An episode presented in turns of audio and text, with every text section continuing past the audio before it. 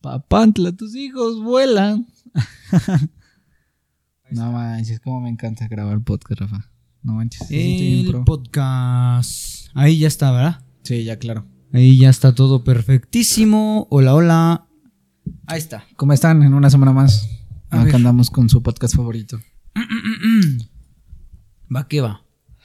Has abusado con meter la mano. Sí, claro, Ya claro. te advertí muchas veces. La voy a poner acá atrás. Así.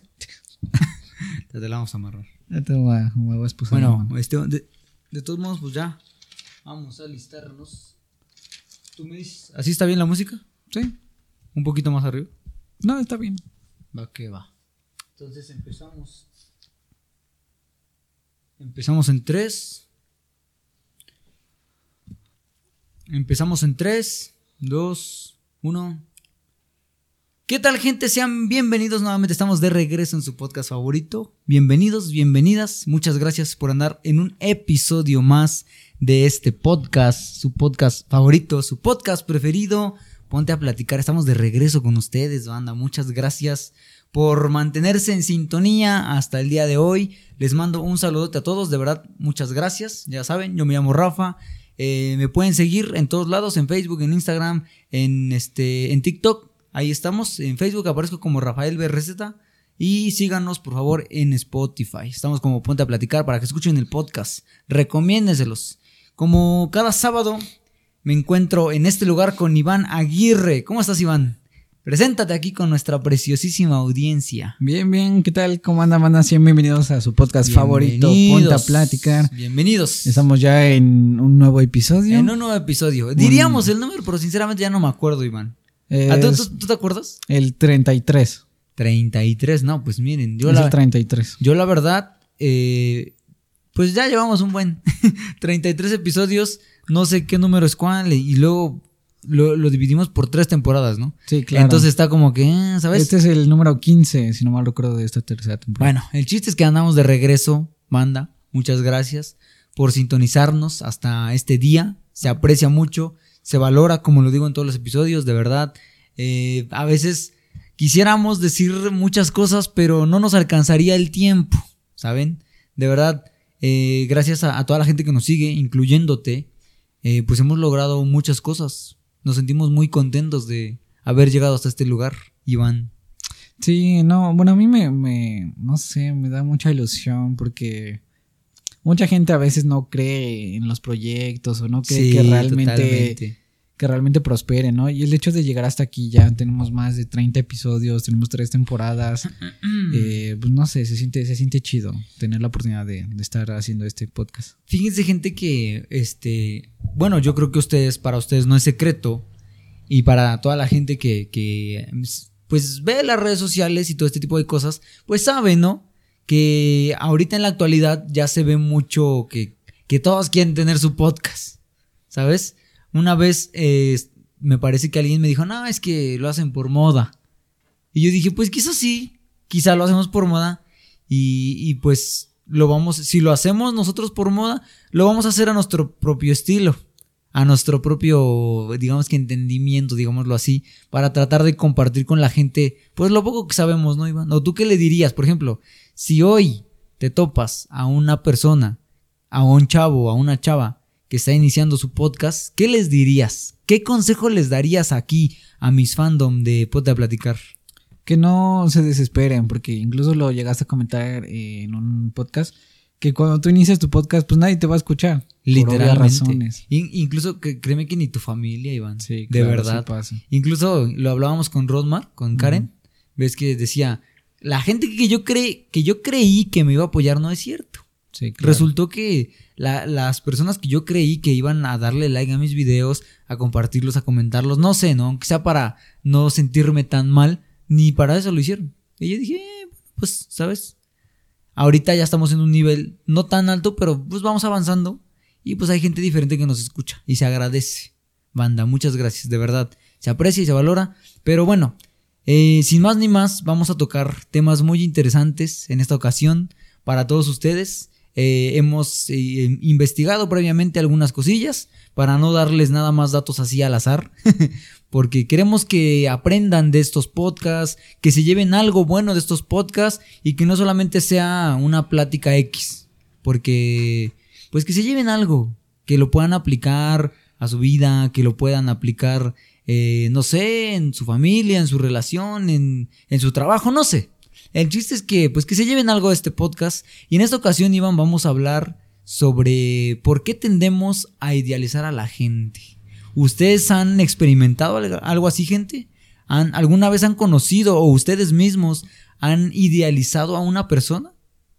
¿Qué es idealizar, Iván? Para que vayamos entrando en el tema aquí para los oyentes. Es interesante porque, por ejemplo, es una, es una sesión más de, de, de una serie que llevamos de, de, temas amorísticos. Sí, yo amo. Bueno, no tanto amorísticos, sino que... De relaciones amorosas. Se tratan acerca de, de la gente, del comportamiento de la gente, de eh, el, el emocionalismo, de la mentalidad, de los comportamientos. Entonces, esta rama, o sea, que créeme que, por ejemplo, hace rato, ¿no? Que que este, estaba platicando con alguien, pues, pues simple y sencillamente dije, ¿por qué no hablamos acerca de esto, no? Y, y, pues ahorita vamos a, a dar nuestros puntos de vista, nuestras investigaciones, vamos a tocar varios puntos, pero a ver, Iván, ahora sí, cuéntanos, ¿qué es la idealización?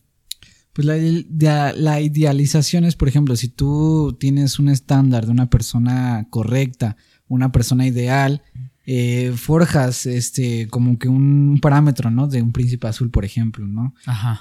Y entonces idealizas a la persona correspondiente a, ciertas características y la idealización es como que ves a esa persona como si fuera un superhéroe, ¿me entiendes? Sí. Como que la ves, wow, le das una etiqueta demasiado, demasiado, muy exagerada, ¿me entiendes?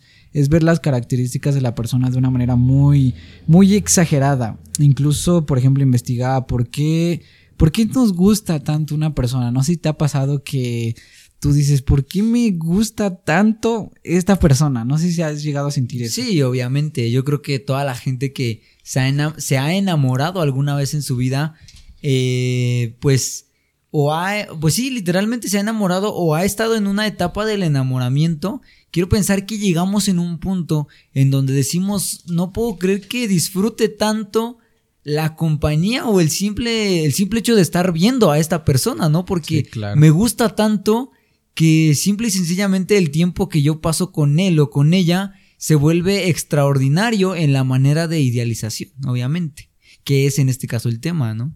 Y pues, por ejemplo, en el caso de idealización, lo que yo veía, normalmente la gente tiende a idealizar a los demás en, todos los sentidos porque se busca algún tipo de nivel de perfección. O sea, cuando idealizamos a alguien es porque de cierta manera está cumpliendo, está cumpliendo un cierto estándar que nosotros ya pusimos previamente, ¿no? Total. Porque, por ejemplo, si yo me topo a una chica, ¿no? Que tenga los ojos, no sé, verdes, que eso es lo que, una, supongamos que un requisito, ¿no? Que a mí me gustaría una novia con ojos verdes. Cuando llega esa persona, yo idealizo porque tiene algo que me gusta, tiene algo que yo considero que es, pues, perfecto, ¿no? En la persona, una virtud.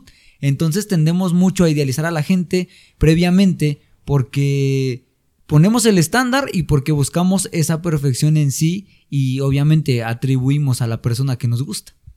Sí, claro. Por ejemplo, hay, hay ciertos factores que te decía de la atracción o atracción excesiva, por ejemplo, ¿no? Un factor que es la correspondencia. O sea, una persona que es similar a ti, no sé si me explico, o sea, que comparten pensamientos, gustos, ideales. Entonces, a veces es difícil encontrar personas que piensen igual que tú o que compartan ciertas similitudes. Eso es lo que normalmente se tiende a idealizar, que nos complementamos tanto, que somos tan similares, tan nos llevamos tan bien juntos que ese, ese proceso es lo que se idealiza. Entonces llega un punto donde ya no quieres separarte de esa persona y la pones en un lugar demasiado alto por la correspondencia y por la conexión la conexión que tienen. Incluso también es química.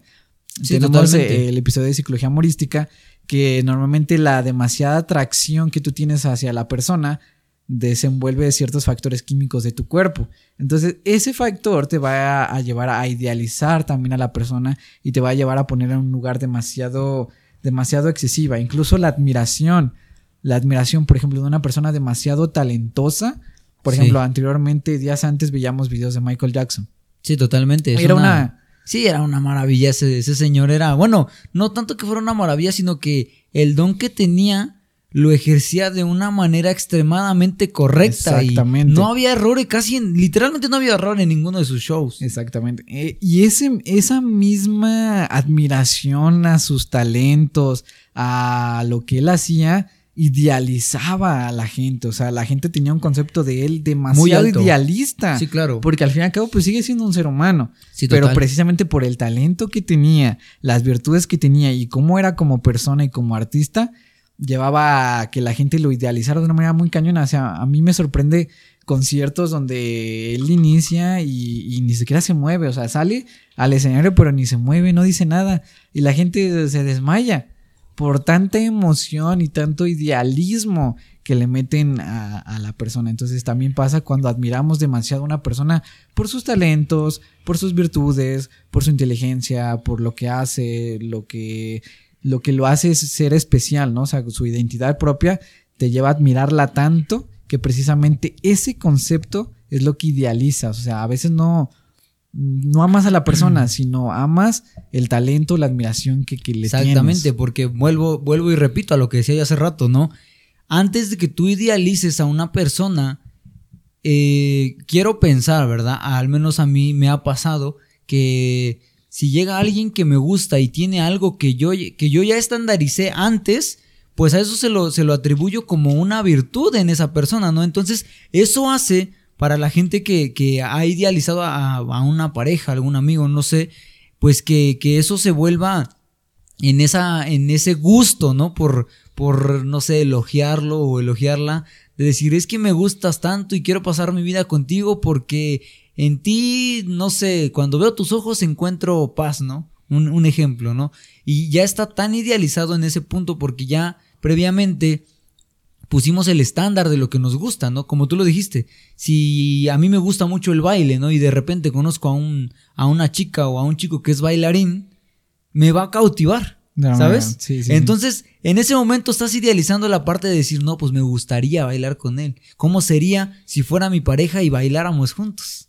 Desde ahí se empieza la idealización en una forma superficial, porque no es profunda, porque es como el inicio, ¿no? El, gusto que, le das, que nace de, de, esa idealización en las personas. Normalmente cuando idealizas a la gente, o sea, normalmente llega el punto donde el amor es ciego, ¿no? Sí. Que se dice que solamente ves lo que quieres ver, o sea, no ves más allá de lo que quieres ver. Totalmente, la, la, gente que se enamora, hay veces en que luego le dicen, no, pero mira, date cuenta que esta persona es es así o se comporta así y tanto te gusta y tanto quieres estar con esa persona que, que el amor literalmente te pues te termina cegando de alguna manera. Sí, claro, el problema es que por ejemplo, mm, características o conceptos que no van de acuerdo a tu pensamiento o, idealización de la persona, no los tomas en cuenta. O sea, para ti es algo inexistente. O sea, si te dicen, no, esta persona es tal, pero tú ya la idealizaste a, ya la idealizaste, pues no vas a tomar en cuenta ese concepto, ¿me entiendes? No lo vas a tomar en cuenta, porque solamente ves lo que quieres ver en ese momento, ¿me entiendes? Y el problema es que va a llegar un punto donde el amor deja de ser ciego. ¿Qué quiere decir? Que te vas a dar cuenta. Y ahí es donde viene una desilusión. Exacto. Y, fíjate que, que ahorita que mencionaste eso de que la gente solamente ve y escucha lo que quiere ver o escuchar, eso también pasa cuando alguien piensa diferente a nosotros, ¿no? O ve la, la manera, ve la vida de, otra forma.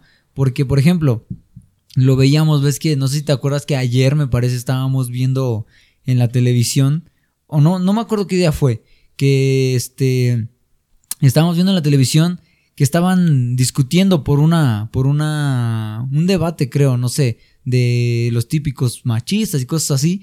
Entonces, tocaban un punto que me llamó mucho la atención, ¿no? Decía, es que el punto de él, el punto que él está dando es igual de válido que el tuyo. El problema es que tú no lo tomas en cuenta porque como obviamente este, te conflictúa el pensamiento de él con el tuyo, pues simplemente no lo tomas en cuenta. Sí, porque es contrario, ¿no? Exactamente, porque es algo que pues... Que no lo aceptas. Exacto, que no aceptas o que no te gusta o que sabes que es verdad pero no te gusta, entonces pues prefieres diferir, digerir o no empatizar con el pensamiento o la Sí, opinión claro. de alguien más. Normalmente cuando idealizamos a alguien proyectas ciertas ilusiones y ciertas esperanzas en esa persona. Esa es la persona ideal, esa es la persona con la cual me voy a casar, con la que voy a tener hijos. O sea, hay personas que realmente Ajá, idealizan que- a ese punto. Como que, ¿no? exacto, como que hacen previamente su vida antes de que sucedan las cosas. Exactamente. Sí, obvio. Y proyectas todas esas esperanzas en esa persona. Entonces, normalmente, cuando la relación empieza a, ir poco a poco abajo, porque precisamente está sustentada bajo una idealización, se te es más difícil soltarla. O sea, porque todas tus esperanzas y todas tus ilusiones están en esa persona, por lo cual no la puedes dejar ir, porque entonces ya no tendría sentido, ya no tendría por qué, ¿me entiendes? Sí, total. Porque todo el sentido es sobre esa persona. Ese es el problema. O sea, proyectas todo sobre esa persona. Incluso hay gente que deja muchas prioridades personales por proyectar todo hacia esa persona. Exactamente. Y, fíjate que es algo que le comentaba a alguien una vez. Porque me decía, no, es que me va a dejar y es que qué voy a hacer, ¿no? Porque eh, mi relación va en decadencia y lo que tú quieras, ¿no? Entonces yo le, pues literalmente yo le hacía yo la pregunta, pero ¿cuál es el motivo de sufrir? ¿Cuál es el motivo de que te molestas? ¿Cuál es el motivo de que te quejas de que te va a dejar, no? Sí, sí, Entonces, es que me decía, no, pero es que no, cuando tú tienes una relación, no nada más la tienes así por tener y ya cuando no funcionas, pues ya todo por, pues, pues ahora sí que por el caño, ¿no? Ya se va. Dice, no es así de fácil. Le digo, aunque no me lo creas, sí es cierto, sí es así de fácil. Sí, hasta el más. problema, eh, exactamente, el problema es que tenemos tan arraigada la parte de la idealización que eso es lo que duele. La esperanza. Incluso yo se, yo se lo comentaba a esta persona, ¿no? Eh, lo, que, lo que duele no es que la persona que está a un lado de ti se vaya, lo que duele es que ya idealizaste con la persona y pues como ya idealizaste con esa persona lo que vas a hacer en un futuro, lo que te duele es que ya no vas a poder realizar lo que idealizaste, no porque la persona se vaya. Lo que, lo que se va es la idealización que tú hiciste con esa persona. Por eso te duele, no la persona. Lo que te duele es lo que tú pensabas que iba a pasar a futuro con esa persona. Sí, y eso claro. mucha gente, créanme, que no lo entiende, ¿sabes? No, La idealización es inconsciente. O sea, porque tú no estás consciente de que la estás idealizando. Exactamente. Entonces, eh, veía yo en, en un estudio que normalmente eh, carencias de amor desde la niñez, desde nuestro crecimiento, nos hacen desarrollar una intensidad hacia las emociones. Entonces, cuando llega la persona, tú depositas tan intensas las emociones que es lo que idealizas. Entonces, lo que realmente estás buscando es la persona que supla la necesidad de un cierto amor faltante. No sé si Mm. me explico. Mm. Y es por eso que se idealiza. Normalmente va de la mano con la dependencia emocional. Sí, totalmente. Incluso es uno de los puntos que quería tocar un poquito más adelante. Y fíjate que ahorita hablando de la idealización, normalmente eh, a grandes rasgos se puede ver la idealización en, en parejas, ¿no? O sea, eso es lo que decimos comúnmente, ¿no? Pero fíjate que estaba yo viendo hace rato, que estaba investigando, y se puede dar en área de trabajo, en familia y en amigos. Y eso hace, o sea, que la- los amigos, la familia y personas del trabajo te idealicen o tú idealices que hacen que pues minimicen tus necesidades. Y eso es algo que a mí me, pues literalmente dije, no manches, no puede ser posible, ¿no? Sí, lo que buscas es la satisfacción de ciertas necesidades y deseos en la otra persona. O sea, veía yo que ciertos conflictos emocionales que tú puedes llegar a tener, tú los reflejas en la otra persona como la solución. ¿Me explico? Entonces, conflictos de tu baja autoestima, eh, des- desestabilidad emocional, conflictos de, no sé, de carácter, por ejemplo, de cariño, de amor, tú los vas a, poner en la otra persona, como si la otra persona fuera la respuesta y la solución a todos tus conflictos y procesos emocionales. Incluso, por ejemplo, con, en, en el tema de los amigos, este, cuando tú idealizas mucho a ese típico, este, mejor amigo o mejor amiga, tienes el conflicto de que si te falla ya no vuelves a creer en E- alguien. ese es el problema. pro- el problema es ese. Entonces, por ejemplo, si yo tengo a mi mejor amigo, ¿no? A mi mejor amiga, a mi, a mi mejor amigo y de repente me falla y yo idealicé que él no me iba a fallar porque él eh, era una persona de confianza, lo que tú quieras, y de repente me falla, viene inmediatamente la frustración, la desilusión y se te rompe todo el sentimiento por él, ¿sabes? Es que, por ejemplo, como te decía, va a llegar un punto donde te vas a dar cuenta de ese proceso y vas a caer en una desilusión. ¿Me entiendes? Y normalmente la idealización deja por fuera los defectos de la persona, ¿me entiendes? Porque te digo, te ciega, en, no, no ves el otro lado de la moneda de la otra persona, ¿me explico? Sí, totalmente. Entonces, ¿qué pasa? Normalmente el amor debe ser un equilibrio, o sea, yo te tengo que amar, si realmente te amo, tengo que amar tus defectos como tus virtudes. El problema de la idealización es que se pone una expectativa muy alta. ¿Me explico? O sea, sí, sí, sí. Y si esa expectativa tú no la cumples y te llegas a equivocar, entonces entra una desilusión porque yo te idealicé como la persona perfecta, la persona ideal, la que no se equivoca, la que me va a dar toda la vida y la esperanza que yo busco. Entonces, el momento que tú no cumples mi expectativa, pues todo se derrumba. Exactamente. Y incluso fíjate que ahorita eso nos va a servir para un clip. Este, estaba viendo en específico los riesgos de la idealización. Y, aquí va para toda la gente que está viendo o escuchando este podcast. Si quieren pueden anotar o, pueden poner o pueden repetir el video o el audio, ¿no? Los riesgos de la idealización vienen acompañados en específico de la dependencia emocional, una relación basada en mitos o en mentiras, obsesiones, desilusiones, Ilusiones rotas acompañadas de frustración.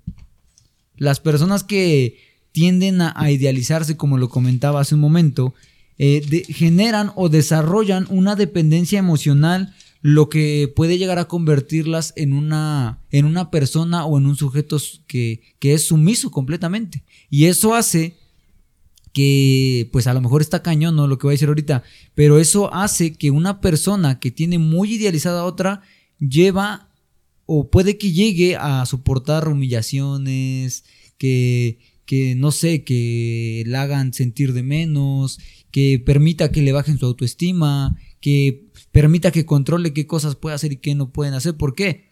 Porque tan idealizada está la persona que se convirtió en sumisa de la persona controladora, que la persona controladora, incluso en la mayoría de los casos, se tiende a que, pues obviamente pueden aprovecharse de la situación. Sí, claro. Es que por eso te digo, todo va a que tú buscas que la otra persona supla una necesidad. Entonces, cuando tú ves a la persona como la respuesta faltante a tu propia necesidad, por obvia razón no la vas a dejar ir. Incluso, pase lo que pase. Y fíjate, incluso ahorita que, que estaba ya checando aquí mi, mi apunte, estaba muy ligado, fíjate nada más, cuando la persona está muy, pero muy idealizada por, por su pareja o por un amigo, no sé, lo que sea, tienden a pensar terriblemente que tienen a la persona más maravillosa y perfecta de, de Del que, mundo, ¿no? que se pudieron haber encontrado en la vida. Sí, claro. ¿Sabes? Entonces, imagínate a qué punto de, de tu mente y de tu, de tu autoestima tienes que, que llegar para que tus virtudes las pongas por abajo de las virtudes de la persona que idealizaste, para que creas que la persona que tienes enfrente es la más maravillosa y perfectamente terrible que jamás vas a poder encontrar en, algún Ese lugar. es el problema, porque llegamos a la conclusión de que no, es que jamás voy a encontrar otra persona igual. ¿Por qué? Porque la idealizaste tanto. Y a mí me pasó, o sea, llegó un punto en mi vida donde dije, ¿yo qué quiero? Y me puse como que ciertos estándares. Por eso es mi conflicto con los estándares, porque yo mismo sufrí el proceso de, de, de, de la desilusión idealización, sí, de ese momento, ¿no? O sea, te pones tantos estándares y llega la persona que los cumple, o sea, de la nada, ¿no? Ah, este cumple absolutamente todos. El problema es que tú no siempre vas a ser la persona compatible con la otra persona. Ese es el problema. Exactamente. Entonces entra una disilusión de, ah, no, entonces el amor no, es, no existe, eh, ya no va a haber otra persona igual, ¿cómo es posible? Y entra en un proceso de inseguridades y mm, de esta- desestabilidad emocional bien compleja.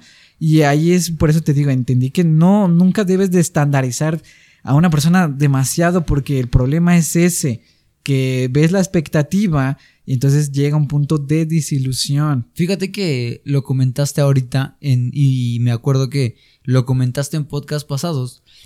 Cuando tú tienes o llega una persona que cumple ciertos estándares que tú ya pusiste, no significa que esa persona te va a corresponder. Ese es el problema. Entonces, cuando nosotros decimos, no puedo creerlo, ya aquí llegó la, la güerita de ojos azules, la rubia. Que yo quería. La que yo quería, ¿no? Y, y, ya estoy empezando a idealizar porque yo, eso es lo que yo quiero. Sí, claro. Pero, ¿quién me asegura o, qué es lo que a mí me garantiza que esa persona también me va a querer? Ese es el, ese es el problema, ese es un conflicto el cual al menos a mí me, llega un punto donde no lo aceptas. Sí, obvio, porque es totalmente. Tu, tu, idealización, lo que tú quieres, ese es el problema, porque es algo que tú quieres, por Sí, lo cual no estás dispuesto a dejarlo ir. Exacto, como tendemos a, a decir, es que me gusta tanto que va a ser para mí, nos aferramos como, como lo dije, a una relación construida a base de mitos, de mentiras. Incluso, pues lo comentaste ahorita, ¿no? Cuando estás idealizando mucho a una persona que llega a tu vida porque cumple varios estándares, vives o te imaginas una vida junto a esa persona, ¿sabes? Entonces, pues, obviamente al no ser correspondidos como nos gustaría, pues ahí viene, viene la típica frase de yo no nací para amar, el amor no es para mí, Todos son este, iguales. todos son iguales, todas, todos, todos y todas son infieles, este, y muchas otras frases más. Es que ese es el problema, te digo, eh, llega un punto de la idealización que ya te ves a futuro. No, por ejemplo, yo me imagino con esa persona una familia, yo me imagino cómo sería pasar estos tiempos, por ejemplo, no sé, el tiempo de calidad, ¿no? Eh, me imagino que nos vamos a París, me imagino que tenemos un hogar y ese tipo de cosas, mm, o sea, no está mal, o sea, está bien que veas a futuro. El problema es cuando ni siquiera estás seguro que la persona va, Exacto. va a corresponder y que Exacto. realmente es seguro el camino, ¿me entiendes? Y tú, tú ya te hiciste un- una baraja mental de tantas cosas que pueden pasar, entonces cuando hay un conflicto de que ya no va para allá, te, suel- te cuesta tanto soltarlo porque ya tienes todo este pensamiento de es que no, ella es la persona ideal, yo quiero que sea así. E- Ese es el problema, ¿me entiendes? Fí- Fíjate que ahorita que mencionaste eso, iba, el punto que iba a mencionar después va ligado con eso, ¿no? Porque decía, este, esta investigación que yo, pues, estaba leyendo, que cuando nosotros hablamos de una idealización a nivel de pareja o de amigos, hablamos de una idealización en donde se comparten eh, metas, se comparten metas, no sé, de vida, metas para lograr o comprarse alguna cosa, que sea óptimo, o sea, que haya trabajo de las dos partes en la, dentro de la idealización, ¿no? Porque, como lo dijiste, ¿no? Yo quiero viajar con mi pareja a tal lado. Y pues por eso vamos a echarle ganas, vamos a trabajar, lo que tú quieras. Entonces el trabajo se vuelve óptimo. Hay, proyectos, hay metas, hay objetivos, hay cosas que, se, que tú ya idealizaste, que quieres hacer, pero cuando ves que esta persona con la que tú imaginaste esos proyectos y demás se empieza a ir, obtienes obviamente la, eh, el, el esfuerzo de lo que tú te esforzaste, que te va a dar una cierta recompensa, pero no te lo va a dar entero. Y eso hace que como tú ya tienes idealizada a la persona, hace que pues ya el proceso en el que tú llegaste y te esforzaste, cuando llegas a esa meta, ya no la disfrutes, pierdas esa identidad de ti. Aunque tú, por ejemplo, si tú querías un carro y lo conseguiste, pero la persona que con la que idealizaste esa meta se fue, cuando tú llegas a tenerlo ya no lo disfrutas. Sí, claro, porque tú lo que querías es tener ese, esa meta con esa persona. Exactamente. Entonces eso quiere decir que cuando tú logras una meta, pero no tienes a la persona con la que idealizaste esa meta, pierdes la identidad y la plenitud, por lo que pierdes literalmente la felicidad de, de haber alcanzado esa meta. No encuentras la felicidad. Entonces, imagínate, ¿no? A mí me... Yo decía yo, wow, o sea, maravilloso. O sea, es un conocimiento que si uno lo supiera, o sea, porque mm, de verdad créanme que la gente carece de mucho conocimiento.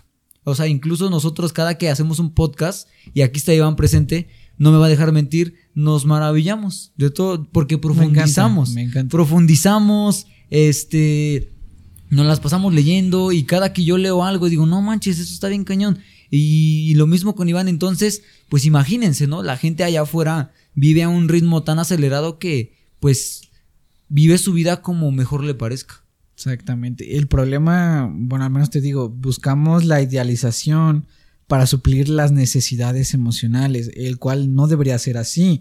Incluso veía, veía yo esa parte, ¿no? De ¿cómo, ¿cómo saber qué es dependencia emocional? Porque va de la mano. ¿no? Y normalmente cuando no eres una persona dependiente emocional, puedes estar solo, ¿no? Es el hecho de que no necesito estar con alguien porque puedo estar solo, pero decido estar contigo porque te amo. Eso realmente es amor. El hecho de decir, no me quiero ir de, de, de, ti porque te necesito y porque sin ti no soy nada. Eso es dependencia emocional y se ha llevado a una idealización. Claro, y aparte, por ejemplo, en, en el caso de la, de la dependencia emocional, cuando tú llegas al punto de decir, si tú no estás, yo no voy a ser feliz. Te vuelves dependiente emocional y previamente ya perdiste la autoestima que tú tienes de ti mismo. Exactamente. Eso quiere decir que si tú estás solo, ya no. En tu mente estás pensando que ya no vas a estar bien, que ya no vas a estar feliz de ninguna manera, a menos que no sea con esa persona. Eh, te, siempre te la pasas triste, siempre te la pasas eh, quizás llorando, no lo sé. Entonces pierdes el autoestima. Y una de las cosas muy importantes en una persona es el autoestima de sí mismo. Tener esa autoestima sana que, como lo decía Iván. Que sea llevada o que te lleve, mejor dicho, a decir, ¿sabes qué? Te quiero mucho y me quedo por esa razón, porque te amo y porque te quiero y porque me gustas, no porque te necesite. Ese es el, ese es el punto. Que ese es el no Nos desviamos, ¿no? Y ahorita quiero dar un dato que me parecía interesante. Las personas que personalmente tienen una, una auto percepción de sí mismos, porque esto va de acuerdo a, una autopercepción, no tanto de la sociedad, sino propia. Sí. Los que se perciben como personas atractivas, o sea, los que tienen una percepción como tal de una persona atractiva, suelen fijarse en personas que son de igual o menos atractivos que ellos. ¿Por qué? Porque tienen una autoestima estable y porque no, o sea, ellos confían en que no va a pasar nada porque se fijen en otra persona pues que a lo mejor eh, aparentemente para la sociedad no sea tan atractivo, que hemos visto esas discrepancias muchas veces, ¿no? Y la persona que no se, se autopercibe atractiva, tiende a ver como las personas que son más atractivas como inalcanzables. exacto, como decir, wow, o sea, a mí me encantaría, pero sé que nunca va a pasar. ¿Por qué? Porque jamás se va a fijar en mí. Y eso refleja una baja autoestima. Sí, totalmente. Eso es lo que te comentaba, ¿no? Cuando ya previamente ya eh, pusiste el estándar de lo que sí puedes o no puedes alcanzar, eso te hace que cuando, en el ejemplo que acaba de poner Iván, cuando tú te topes a una persona que es eh, físicamente más atractiva que tú, pongas todas tus virtudes por debajo de esa persona, aunque tú tengas más virtudes que esa persona. Y lo interesante es que, por ejemplo, como yo no me perce no tengo una percepción eh, atractiva, por lo cual hay personas que para mí son alcanzables, pues lo, lo, lo poco que llegue a alcanzar, pues no lo voy a dejar ir, porque entonces, eh, porque dentro de mí... O lo voy a cuidar tanto que vas, va a resurgir la idealización en un nivel ya mayor. Exactamente, porque dentro de mí... Eh, me es difícil al menos conseguir a alguien más. sí, totalmente. Si en un proceso de vida, pues nunca nadie llegó a mi vida y llega alguien, pues lo vas a idealizar. ¿Por qué? Porque es lo primero que te llega y porque sabes que a lo mejor no vas a encontrar a otra persona que se pueda interesar en ti porque tienes una baja autoestima y eso percibes de ti.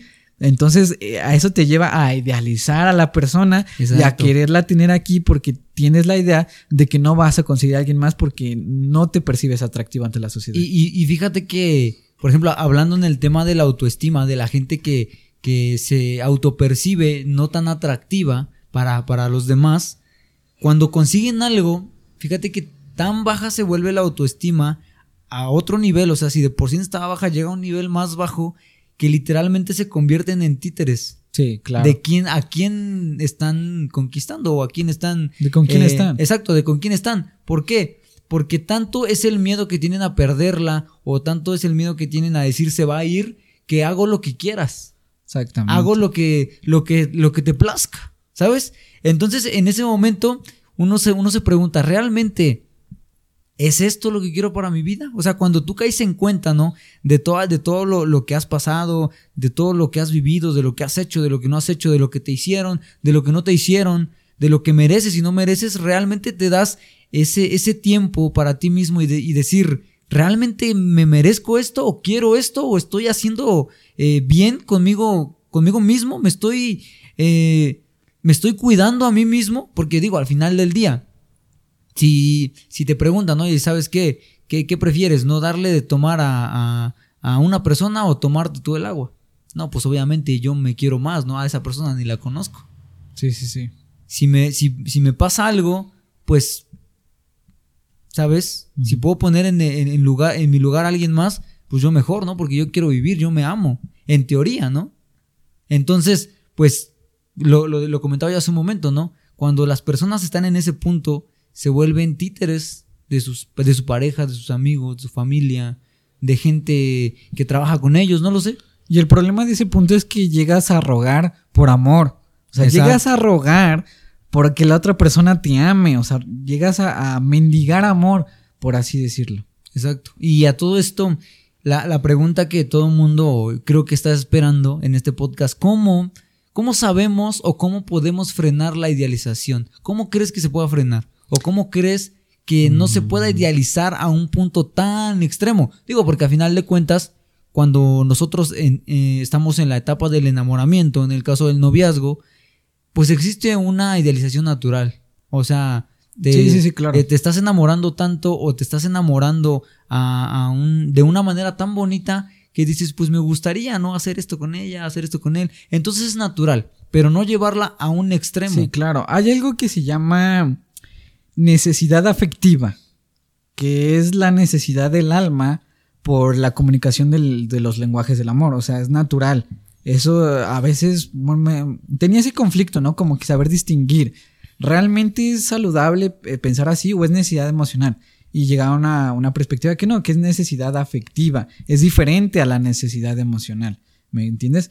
Entonces la necesidad afectiva te va a llevar a, un concepto de, idealización correcto. Porque, o sea, te digo, es bueno, o sea, pensar en proyectos, me gustaría hacer esto con esta persona, es la persona correcta. Porque eso te va a llamar a amarla. Porque tienes que admirarla, tienes que, que ver lo bueno de esa persona. Exactamente. El problema es cuando solamente lo, como te decía, buscas una solución de conflictos personales que no tienes, Exacto. que no tienes este estables, ¿me entiendes? Como procesos emocionales. Ese es el problema. Cuando tiendes a, querer decir, esta persona me llena, me llena aunque yo no esté pues dando algo a cambio. Sí, claro, es como por ejemplo una persona que acaba de terminar con su ex y luego tiene otra relación. Precisamente es eso, simplemente es como de no quiero sentirme solo, no quiero sentirme mm, sin nada. Tiene ese problema o ese vacío eh, emocionalmente hablando que hace que si, si se siente solo o siente que está solo o sola,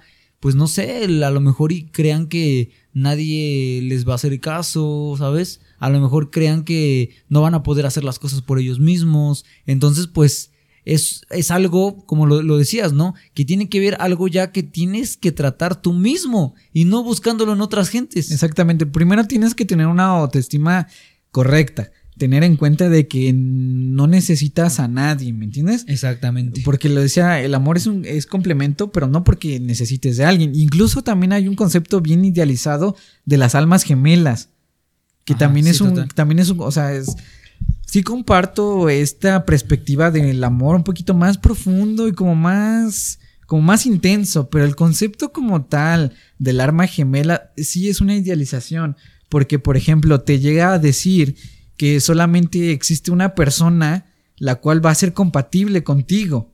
Claro. Que es el alma gemela, ¿no? Porque dice que anteriormente en la historia estaban juntos y se separaron y cada quien busca esa parte que le falta. en otra vida, en otros mitos, ¿no? Que en otra vida estuvimos juntos, bueno, pues nos volvemos a encontrar en otra. vida. Esa es una idealización. Eso es, como lo comentaba, es una, una relación creada a base de mitos. Exactamente. Entonces, ese es el problema. Tendemos a verlo así tú eres mi arma gemela y tú eres la única persona con la cual me puedo conectar y la única con la que tengo que estar. no, obviamente no, totalmente. Exactamente no, pero eso es, ese es el concepto del alma gemela, que para mí es una idealización totalmente pues volada. porque, o sea, de contexto. Exactamente, o sea, el amor sí es profundo y sí es especial y sí es romántico y bonito, pero no a ese punto, ¿me entiendes? Sí, obvio. Y lo he dicho muchas veces, o sea, hay veces que pensamos, por ejemplo, se termina una relación y creemos que jamás vamos a poder vivir algo, algo así y caemos en el error y no, o sea, al contrario, puedes encontrar a alguien mucho mejor. Sí, incluso, por ejemplo, cuando se termina la relación, ¿cómo podemos dejar de idealizar?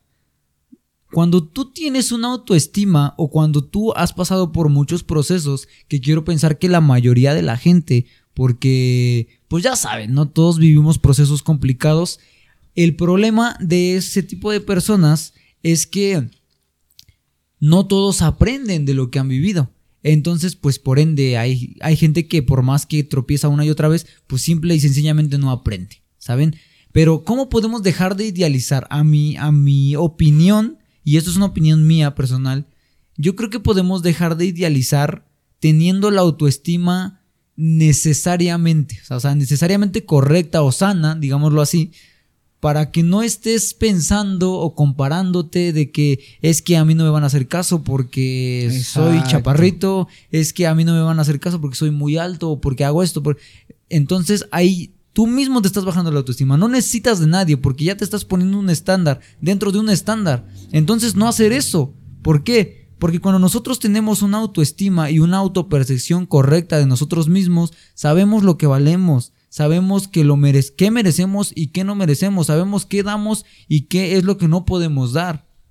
Entonces en ese momento, cuando, cuando tú llegas con una persona o con, una, eh, con tu pareja, con un amigo, no sé, eh, con, con X persona, y, y, tiende a querer idealizarte o tú tiendes a querer idealizarte cuando tienes ese pensamiento, tú te detienes obviamente, porque ya estás en conciencia de qué es lo que sí puedes y no puedes hacer, qué es lo que sí puedes darle a esa persona, ¿no? Porque como te lo comentaba hace rato, ¿no?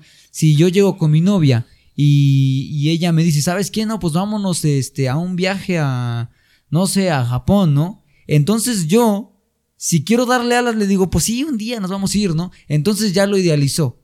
Yo como persona que tiene la autoestima sana y estable, sé si se lo puedo dar o no. Sé si le puedo dar alas a ese pensamiento que ella está teniendo, ¿no? Posiblemente podamos alcanzarlo. ¿Sabes? No, no, no siempre ponernos por abajo del estándar que la misma gente te pone o que la misma sociedad te ha enseñado que, que es ahí donde tienes que pertenecer o que si tú eres chaparrito pues no vas a agarrar a alguien eh, físicamente atractivo, lo que, lo que sea en el aspecto de, de gustos, ¿no? entre personas. Pero yo creo que eso, eso, eso sería la respuesta de mi parte de tener esa autoestima para no estarnos comparando ni teniendo necesidad de que alguien llene, llene algún vacío que posiblemente podamos tener. Por ejemplo, una forma de cómo no idealizar a la gente sería contemplar, te digo, las dos variantes. O sea, porque el amor se ama totalmente a la persona. Sí. Virtudes, talentos, defectos y todo ese tipo de cosas. ¿me entiendes? Y cuando tú idealizas a la persona, solamente ves la cara bonita, ¿me entiendes? Y llega un punto, llega un punto donde te digo, se, todo se cae. ¿Por qué? Porque no ves el otro lado de la moneda, ¿me entiendes? Porque te digo, solamente ves lo que quieres ver. Sí, totalmente. Normalmente, siempre, siempre, en la mayoría de los casos es así. Entonces, lo que tienes que hacer es ver el otro lado de la moneda. Exacto. Es lo que comentábamos justo en el episodio pasado. Que ya lo. Eh, cuando este episodio ya salió, pues ustedes ya lo habrán escuchado. A la gente que está escuchando esto. Eh, ¿por qué no llegar con esa, con esa persona y decirle la verdad? ¿Por qué no llegar con esa persona y, decirle, ¿sabes qué? Este, yo soy muy así, yo hago esto, yo hago esto otro, me falla esta parte, me falla esta otra parte, fíjate que he pasado por esto, he pasado por esto otro, este, a veces soy enojón, a veces soy lo que tú quieras, ¿le entras o no le entras? Entonces allá la persona deja, deja de idealizar a una manera muy soñadora, digámoslo así, y aterriza más esa idea de decir, ¿realmente quiero a una persona así conmigo? Y a lo mejor sonará fuerte, ¿no? Porque va a decir, ay, no, pero ¿cómo? ¿Cómo es posible que este, vas, vas a llegar con una persona y le vas a contar todo de una? Pues es mejor, te ahorras mucho dolor, te ahorras la desilusión. ¿Por qué? Porque si tú no le cuentas alguna cosa o algún defecto que tú tengas, entre comillas, ¿no? Que tú tengas a, esa persona con la que estás conviviendo, va a llegar el punto en donde te, te lo descubra y tanto ella se idealizó y tanto tú te idealizaste que uno de los dos va a terminar diciendo, pues esto no era lo que quería. Esto no era lo que yo esperaba, ¿no? Entonces en ese momento la persona que, que no, no comparte o que no tiene eh, el mismo ideal que tú en el aspecto del defecto que te vio, se va a alejar y tu idealización se va a romper. Entonces, ¿por qué no llegar con esa persona y decirle, ¿sabes qué? Mira, a mí me pasa esto, me pasa esto otro, soy así y a mí me gusta esto y esto otro. ¿Por qué no llegaría a hacer eso? Sí, claro. Mm, yo siento que a veces tendemos a proyectarnos de una manera muy acelerada. No sé si me explico. O sea, la- todavía ni siquiera conoces a la persona y ya te proyectaste. ¡Pum! ¿Por qué? Porque tienes el- la admiración o la perspectiva de, de- del estándar de esa persona. ¿Me entiendes? Demasiado elevado. Entonces ni siquiera te diste el tiempo de conocerla ni nada. Exacto. Simplemente porque cumplió la expectativa, entonces ya te proyectaste. ¡Pum! Y te Exactamente. ilusionaste. Y me ha tocado ver gente que se hace una ilusión bien cañona, pero todavía ni siquiera conoce a la persona, ni siquiera han hablado, ni siquiera nada. Sí, exacto. entiendes? Exactamente. Normalmente ahí juega muy en contra, como lo comentamos hace un momento, y gira en torno a eso, ¿no? Que tienes una baja autoestima de, de, de realmente idealizarte porque crees que ya lo tienes. O sea, dices, no, pues una chica me empezó a hablar, ¿no? Y como me empezó a hablar y pues nos tratamos bien y esto y el otro, ah, pues entonces yo cuando la conozca vamos a ir acá y vamos a ir a tal lugar y voy a llevarle esto y voy a regalarle esto y ya estás idealizando cuando ni siquiera. Ese es el problema, que a veces nos hacemos las ilusiones de una manera demasiado acelerada. Y mm, lo veo de esta forma, o sea, a veces tenemos tantas emociones arraigadas adentro como seres humanos que llega la persona y pues las avientas de una forma muy, muy explosiva, porque Sí. las tienes tan adentro, ¿me entiendes? Porque no hay un conocimiento de ti, porque no hay una autoestima, porque no hay una exploración emocional, no hay un control emocional.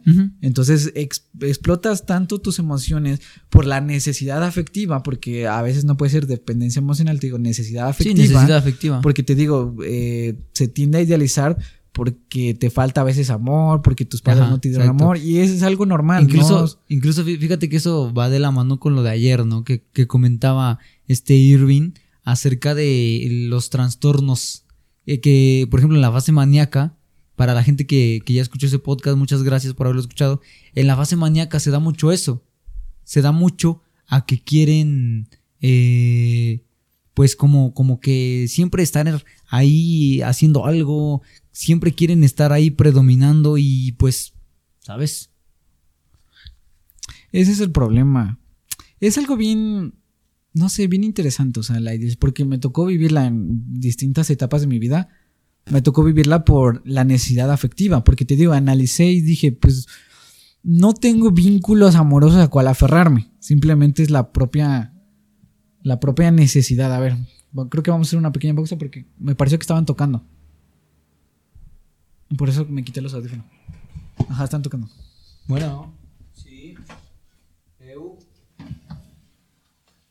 ¿Qué pasó?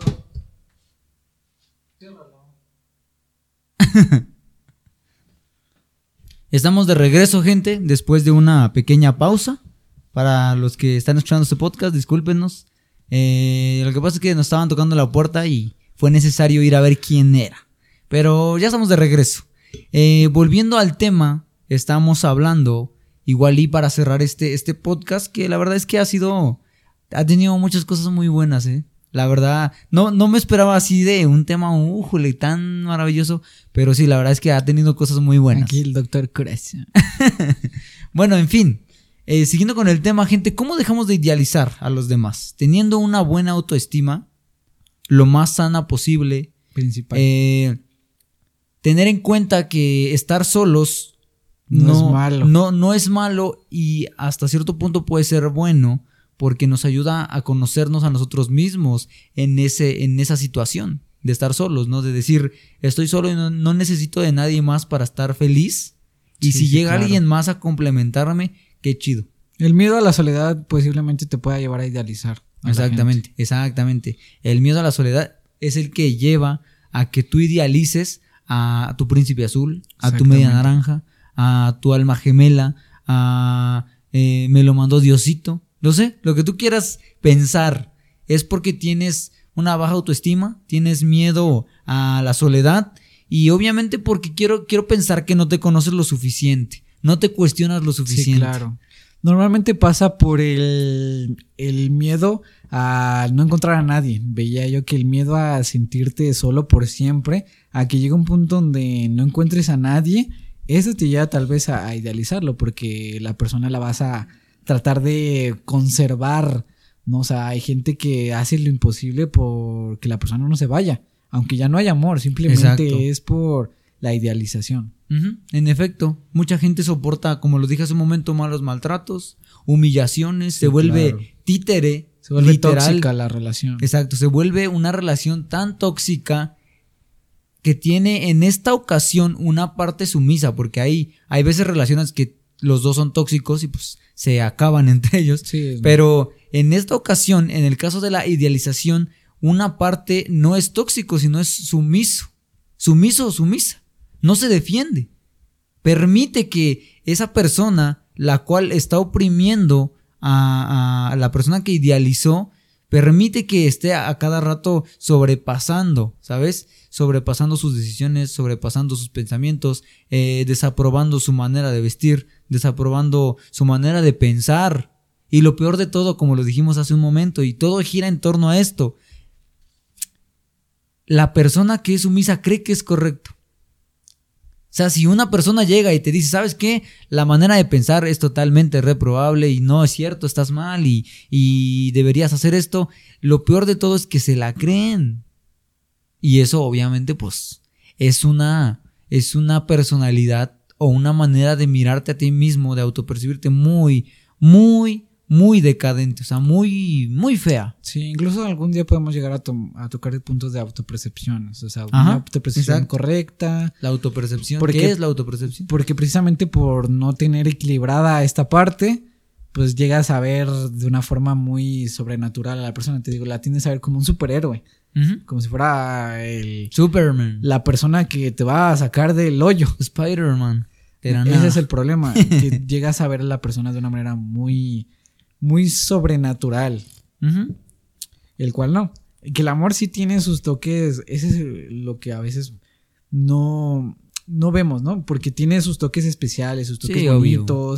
O sea, no, no, no es algo tan simple. O sea, el amor es más complejo. Fí- Fíjate que una, una de las cosas del amor, y esto va para un pequeño dato, que al menos yo lo estuve meditando, yo dije, pues posiblemente, igual y lo suelto en un podcast a ver qué opina la gente. A ver, acá. Es- estaba pensando que el amor, hasta cierto punto y peligrosamente, puede llegar a ser sumiso en todos los sentidos, ¿sabes? Pero cuando es un amor bonito, Correcto. Un amor sano. Equilibrado. un amor equilibrado, un amor estable, las dos partes son sumisas. Las dos partes aprenden juntas. Si, si tú me obedeces de, a- de alguna manera, por decirlo así, yo te obedezco. Hoy vamos a hacer algo que a ti te gusta y después vamos a hacer algo que a mí me gusta. Y después vamos a hacer algo que no habíamos experimentado ni tú ni yo, pero vamos a descubrirlo juntos. Están siendo sumisas, ¿sabes? Claro. E- Es que ese es el amor. Y te digo, es, es un- es un hilo muy delgado que siento que a veces Se pierde. Exactamente, y ya lo idealizas. Exacto, Entonces se pierde. tienes que aprenderlo a mantener equilibrado. En ese efecto. punto. Tampoco verlo tan, tan frío, porque hay gente que dice, no, el amor no existe, el amor verdadero no, porque todos son infieles, porque to-". y digo, no, tampoco. Sí, no, obviamente no. Lo hemos platicado mucho en muchos podcasts que tenemos. Escúchenlos, por favor. Pero pues nada más, gente, de verdad que eh, son temas que hasta cierto punto como que te abren la mente, te despejan, ¿sabes? A la gente que está escuchando esto, un día deberían experimentarlo. Hablar con alguien acerca de, de por qué idealizamos, por qué amamos de tal manera, por qué nos autopercibimos, Sí, por qué tenemos una autoestima baja, por qué me siento así cuando estoy con esa persona.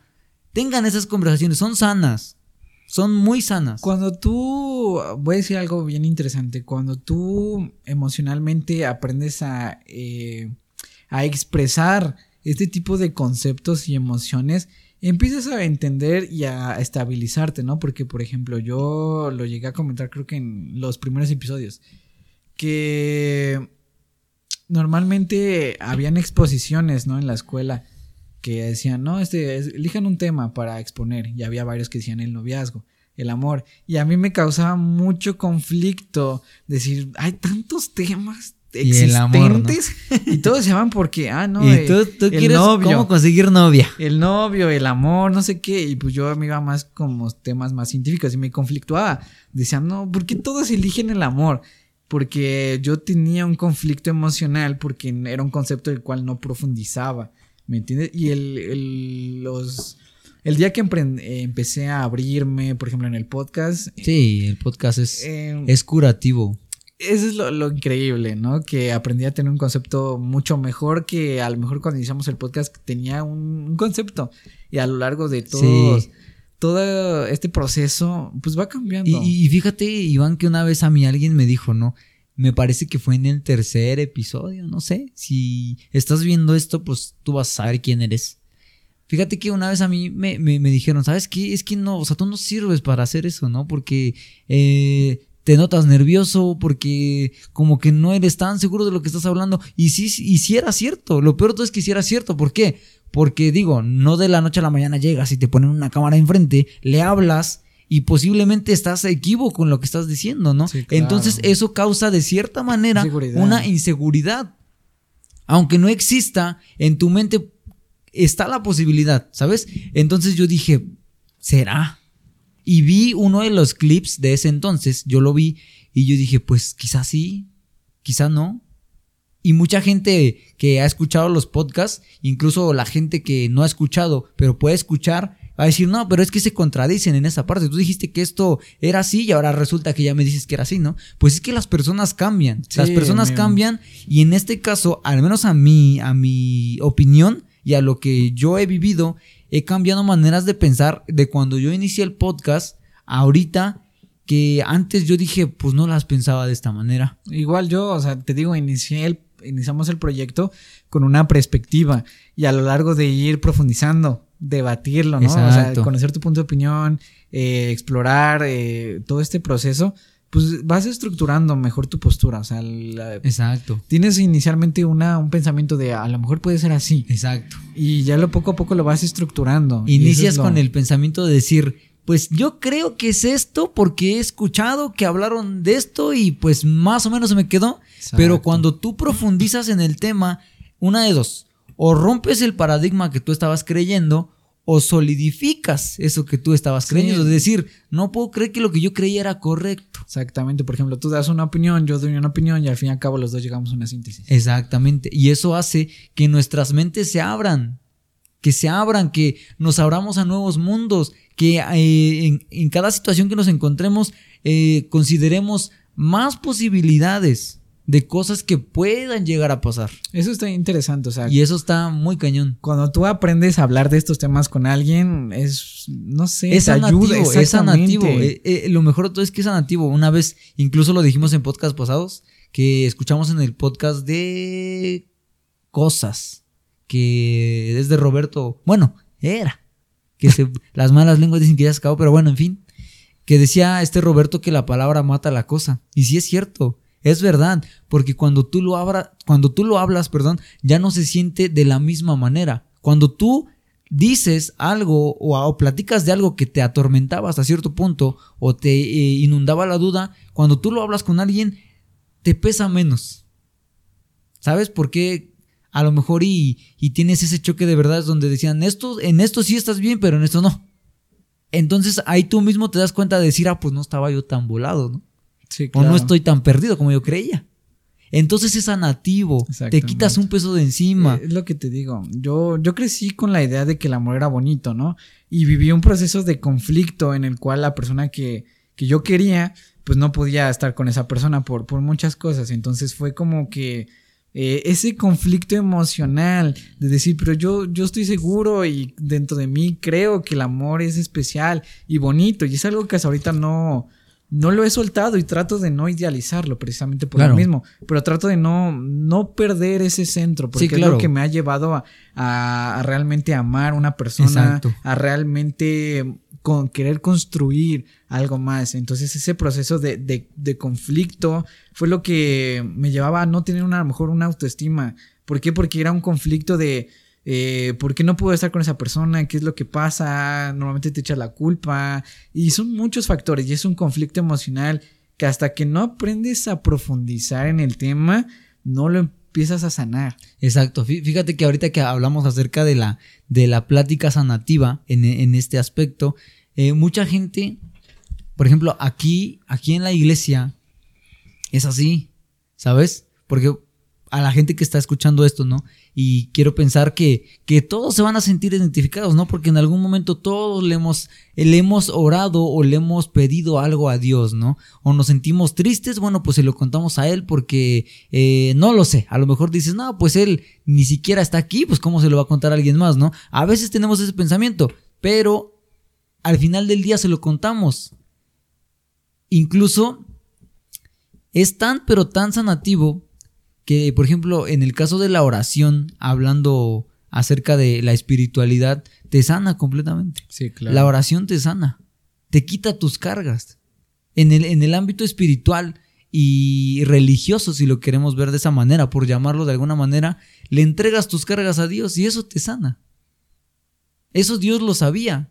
Sí, claro. Por eso incluso hay, hay versículos que, que, decían acerca de eso, ¿no? De eh, confiésense sus culpas unos a los otros, descarguen, compartan sus culpas, no se queden con eso, compart no te va a juzgar. No te voy a juzgar, ¿por qué tengo que juzgarte? Él se equivoca también igual que tú, no importa. Al final del día, tanto él aprende de tu error, tú aprendes de su error y avanza.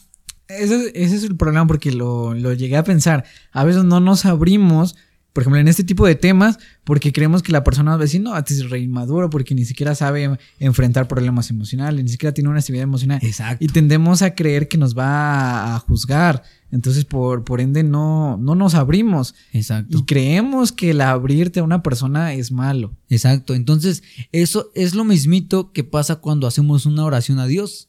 Como es, como es un ser, o lo, lo autopercibimos como un ser que no podemos ver, pues digamos que entre comillas le tenemos más confianza, ¿no? A la gente Sí, que, claro. que, está, que está viendo esto en internet, entre comillas le tenemos más confianza y nos ponemos a, a- a rezar o a hablar o a orar solos.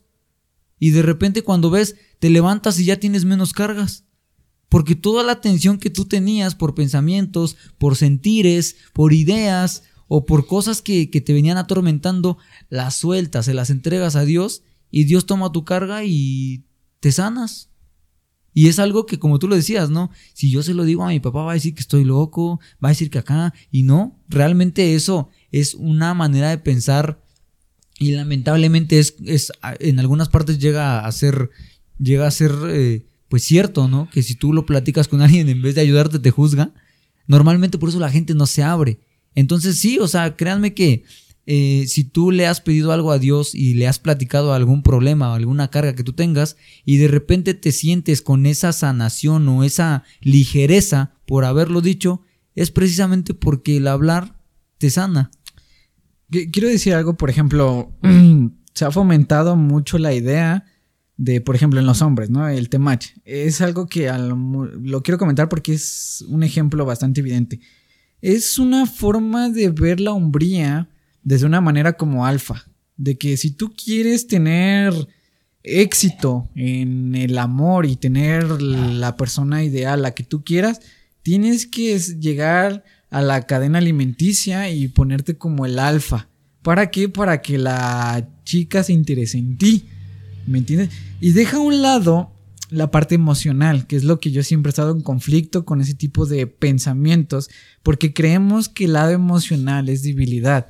Pensamos, e- ese es el problema. Este tipo de pensamientos te dicen, no, tienes que ser el fuerte, porque pensamos exacto. que el abrirte emocionalmente ante alguien te hace débil. Y no, eh, que- créeme que eso es una de las cosas para la gente que está viendo ahí en internet. Les mando un saludo, muchas gracias por estar viendo esto. Es una de las cosas que más te ayuda a fortalecerte. Exacto. Eso es una de las cosas, o sea, cuando tú te abres emocionalmente hablando con otra persona, con Dios, eh, contigo mismo, te, te cuentas tus errores o te dices, ¿sabes qué? Eh, por ejemplo, yo, ¿no? ¿Sabes qué, Rafael, has fallado en esto? Y lo reconoces, eso te vuelve fuerte, te abres. Eso te ayuda a reconocer que te equivocas, que no todo te sale bien, que sí te vas a equivocar, que sí vas a cometer errores, pero te da la fortaleza de decir los puedo cambiar. Ya no voy a volver a caer en el mismo hoyo.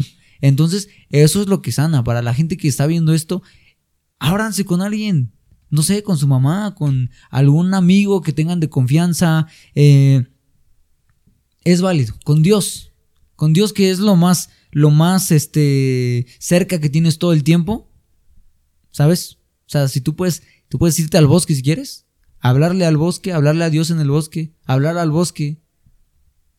¿Sabes? Te va a sanar. Te digo, y es algo que he visto mucho en los hombres, que dejamos esa parte emocional, porque por alguna extraña razón, como tenemos esta idea de que el alfa es el que gana más chicas y que gana más atracción, entonces mm, tienes que ser fuerte, no puedes llorar, no puedes sentirte emocional, no puedes eh, compartir cuestiones así porque reflejaría cierta inmadurez, reflejaría que no eres el alfa y, y lo he visto en muchas personas que dejan a un lado esta parte por querer ser este centro de atención, ¿me entiendes? Y el cual para mí no, o sea, no, por eso no comparto ciertos pensamientos porque siempre he sido una persona, al menos yo te digo, o sea, emocional. Y ese es el problema, que creemos que es malo, el cual no, al contrario. Cuando tú sabes canalizar bien tus emociones y sabes entender tus emociones, sí, obvio. te es una persona saludable. Claro, porque normalmente las emociones están arraigadas a tu espíritu. Si tu espíritu está fortalecido, el espíritu va, va a reflejar esa fortaleza en tu físico. Entonces eso es lo que mucha gente a veces no es que no entienda, no lo conoce. Le hace falta profundizar en el tema. Pues eh, por eso estamos profundizando.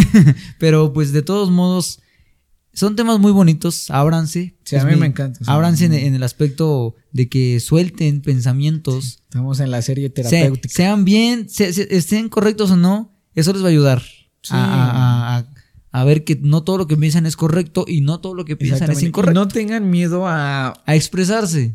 Y aceptar que están mal, porque a veces es el problema. No tengan miedo a aceptar que están mal. Es porque al momento, a mí me ha pasado, a veces no queremos expresar nuestras opiniones porque pensamos o sentimos que estamos mal. Entonces, como dijo, mejor no quiero aceptar que estoy mal. mejor no, no, Digo, no tengo ese conflicto. Vuelvo a lo mismo. Cuando tú encuentras a una persona, por ejemplo, en el caso del noviazgo, lo, lo dije hace rato, con la que sí estás, estás amando de una manera sana, los dos se vuelven sumisos.